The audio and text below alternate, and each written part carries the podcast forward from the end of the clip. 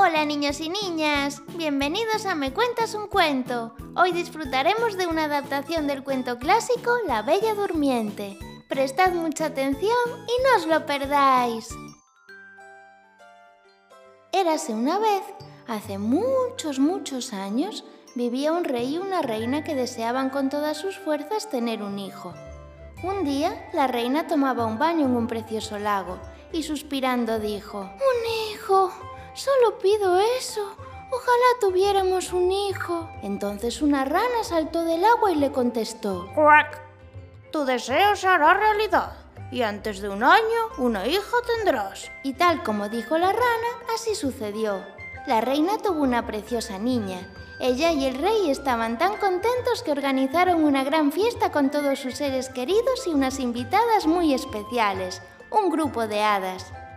Eran trece, pero solamente había doce platos de oro para servir la cena, así que decidieron prescindir de una de ellas. La fiesta estaba siendo un éxito. Cada una de las hadas obsequió a la niña con los mejores regalos que pudieron.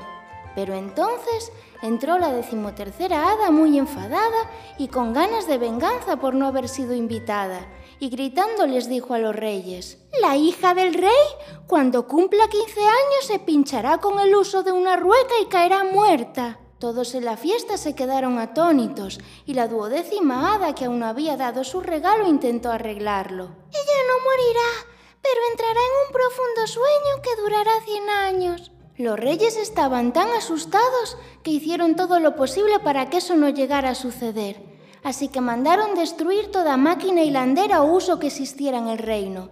Con los años, la princesa fue creciendo, convirtiéndose en una maravillosa joven llena de virtudes, muy querida por todo el mundo. El día que cumplía 15 años se encontraba sola en palacio, así que aprovechó la ocasión y se puso a recorrer cada rincón, hasta que llegó a una vieja torre.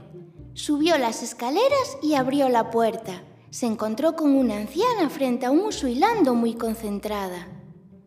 Buenos días, señora. ¿Qué es esa cosa que da vueltas?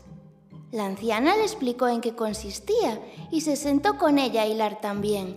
Pero nada más tocar el uso, se pinchó en el dedo y cayó al suelo, entrando en un profundo sueño, tal y como había predicho el hada en su día. Justo en ese momento llegaron los reyes, pero la maldición era tan fuerte que hizo que todo aquel que estuviese dentro del castillo se quedara dormido. Parecía que el tiempo se había detenido, no se movía ni una sola hoja y hasta el fuego se quedó sin calor. Alrededor del castillo comenzó a crecer una red muy grande de espinos que poco a poco fue cubriendo cada rincón, y con los años se dejó de ver el maravilloso castillo. Muchos príncipes intentaron entrar, pero nadie era capaz de destruir los fuertes espinos. Pasados cien años, llegó un príncipe al lugar y oyó a un anciano contar que detrás de los espinos se encontraba una bella princesa llamada Preciosa Rosa, quien al igual que sus padres los reyes y todos los habitantes de la corte habían permanecido dormidos por cien años y que nadie había conseguido entrar. Entonces el príncipe muy decidido dijo, Conseguiré entrar y salvaré a la princesa y a todo el que se encuentra ahí dentro. El anciano intentó advertirle del peligro, pero el príncipe lo intentó igual. Justo se cumplían cien años de la maldición y era el día en que la princesa debía despertar. El príncipe se adentró, pero ya no había espinos, sino bellas flores que se apartaban a su paso. Fue avanzando hasta que llegó al castillo y vio a todo el mundo dormido.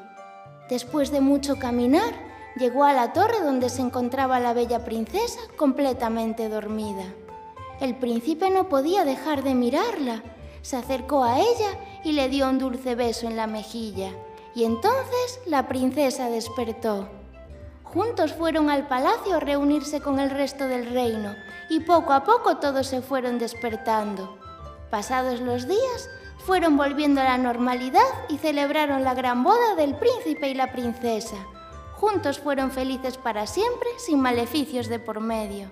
Y colorín colorado, este cuento se ha acabado. Si te ha gustado, no te olvides de seguirnos en Spotify, Google Podcast, YouTube, Instagram y Facebook para poder disfrutar de un montón de cuentos como este. ¡Hasta la próxima!